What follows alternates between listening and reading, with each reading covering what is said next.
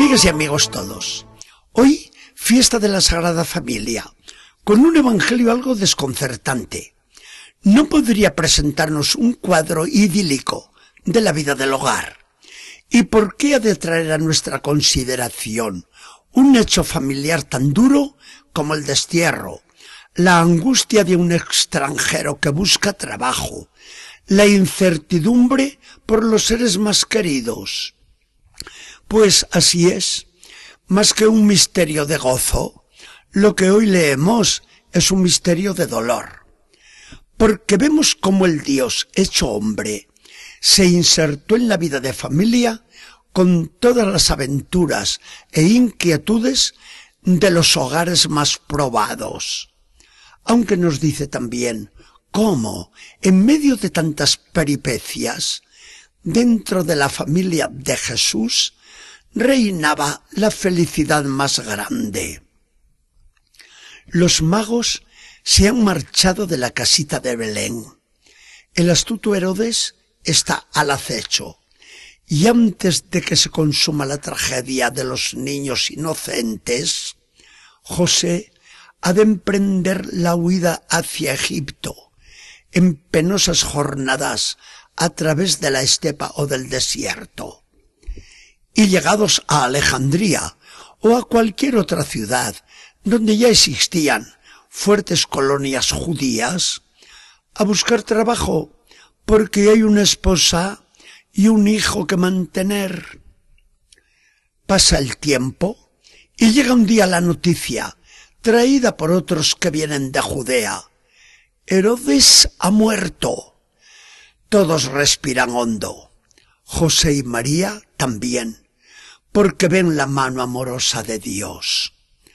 Una inspiración muy íntima le dice a José que regrese a su tierra y atrás quedarán, solo como un recuerdo, las pirámides que vieran Abraham y Moisés, el Nilo que pasaron a pie seco las tribus de Israel al abandonar el país de la esclavitud, las otras familias de migrantes judíos con las cuales ya han trabado amistad. Todo eso va a quedar atrás. Ahora hacia la patria querida. Solo que al llegar a su tierra se enteran de que en Judea reina Arquelao, el hijo de Herodes, que puede resultar tan malo o peor que su padre. ¿Qué hacer? José, bien pensado todo, deja de nuevo Belén tan querido. Pasan Jerusalén, la ciudad santa en la que visitan el templo. Llegan a Galilea y al vislumbrar Nazaret, José estalla en un grito, señala con el dedo lo que tiene delante y le dice al niño Jesús, ya algo crecidito, mira, Mira, Nazaret, nuestro pueblo. María tampoco puede con su emoción y le ruedan unas lágrimas preciosas, porque allí viven sus padres y todos sus parientes, a los que les lleva la alegría del niñito que había traído al mundo. Ahora aquí, en este pueblo campesino, la familia va a pasar 30 años. José a trabajar en el taller. María, el ama de casa más dichosa. Jesús a desarrollarse, a empezar a trabajar, a recorrer los campos. Los tres a rezar, a descansar los sábados, al culto de la sinagoga, a las diversiones inocentes de sus paisanos. Esta es la vida de la Sagrada Familia, el hogar más encantador que ha existido.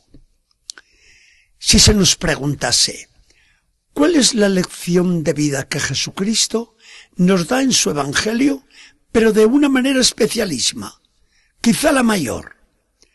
Es posible que nos quedásemos un poco desconcertados y no supiéramos qué responder. Son tantas las lecciones que nos dio. Pero es cierto que la palabra Nazaret encierra una lección inmensa de riqueza inagotable. Esta lección del obrero de Nazaret es hoy más actual y urgente que nunca. ¿Por qué la familia, niña de los ojos de Dios, se desmorona en tantas partes? ¿Por qué el enemigo de Dios se ha cebado precisamente en ella, en la familia? ¿Por qué el divorcio, el aborto, el placer sin control han de destruir la obra maestra del Creador?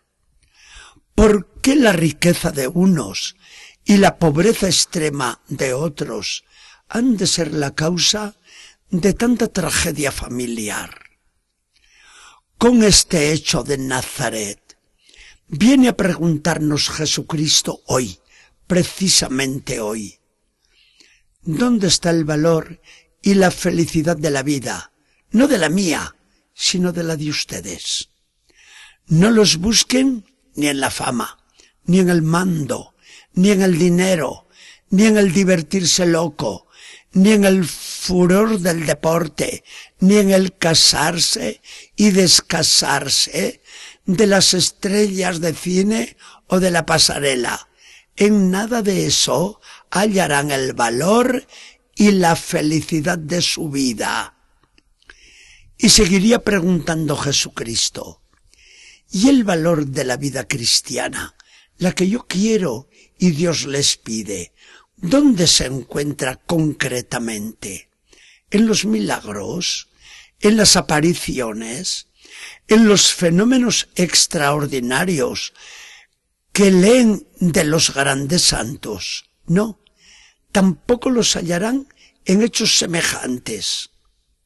Jesucristo nos daría entonces la respuesta más acertada y nos diría y nos dice, mi lección primera y más importante sobre el valor de la vida se la di escondiéndome durante treinta años en Nazaret.